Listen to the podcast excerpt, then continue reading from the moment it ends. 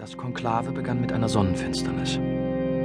Als die 118 wahlberechtigten Kardinäle am Morgen des 18. Mai in den Petersdom einzogen, um zusammen mit kirchlichen Würdenträgern, Diplomaten und hochrangigen Vertretern aus Politik und Gesellschaft die Papstwahl mit der feierlichen Messe Pro Eligendo Papa einzuleiten, schob sich der Mond vor die Sonne. Das Licht verdunstete aus der ewigen Stadt und hinterließ nichts als bleierne Dämmerung. Der römische Verkehr kam zum Erliegen. Römer, Touristen und Pilger starrten schweigend durch schwarze Folien in den Himmel. Die Katzen auf der Piazza Argentina verkrochen sich in die antiken Ruinen und die Vögel in den Parks verstummten. Während im Petersdom ein Knabenchor die Messe mit einem gregorianischen Choral einläutete, legte sich draußen beklemmendes Schweigen über die Stadt. Für einen langen, dunklen Moment hörte die Welt auf, sich zu drehen.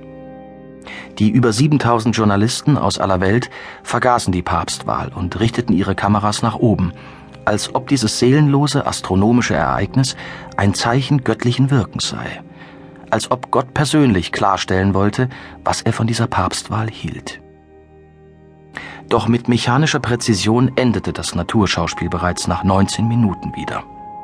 Das Licht kehrte nach Rom zurück und damit auch die unerschütterliche Zuversicht der Römer an die Ewigkeit ihrer Stadt.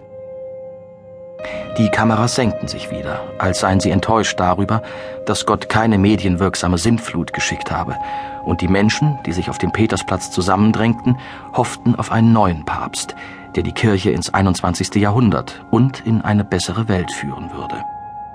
Und manch einer unter ihnen hoffte womöglich, dass sich die Prophezeiung des Malachias nicht erfüllen und dieses Konklave nicht der Anfang vom Ende der katholischen Kirche sein würde.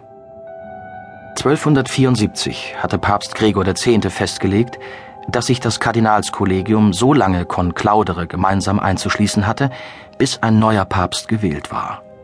Um am Kardinalskollegium teilnehmen zu können, durfte ein Kardinal das 80. Lebensjahr noch nicht erreicht haben. Kirchenrechtlich konnte zwar jeder männliche Katholik zum Papst gewählt werden, aber das war nur eine theoretische Möglichkeit, da die Wahl allein unter den abgeschotteten Kardinälen stattfand. Das Gebot der Abschottung erforderte inzwischen enorme Sicherheitsmaßnahmen.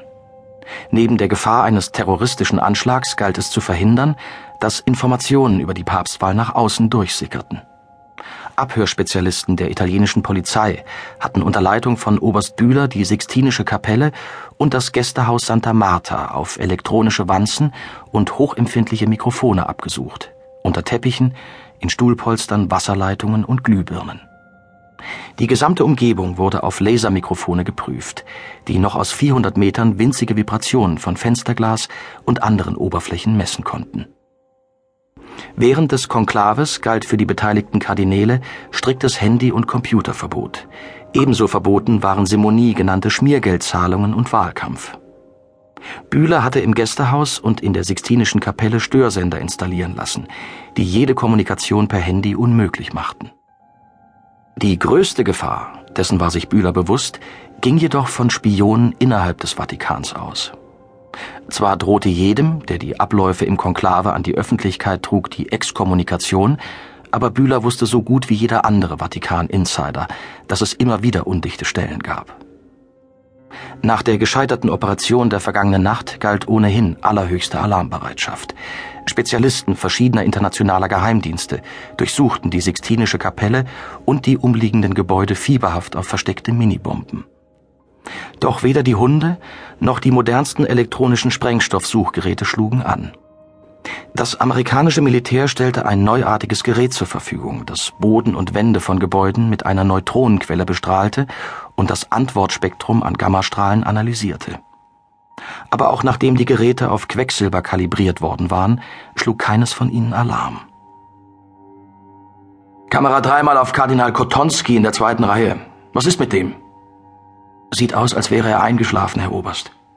Können Sie sehen, ob er atmet? Moment. Positiv, Herr Oberst. Der Kardinal atmet.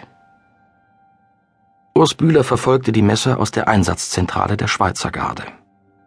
Von seinem Platz vor der Monitorwand aus überblickte er das Innere der Basilika, den Petersplatz, die Sixtinische Kapelle und das Gästehaus. Seit Leonis Befreiung wirkte der Schweizer wie ausgewechselt, energetisch, aufgeladen, zu allem entschlossen, furchtlos. trotz des Schlafmangels der letzten Tage.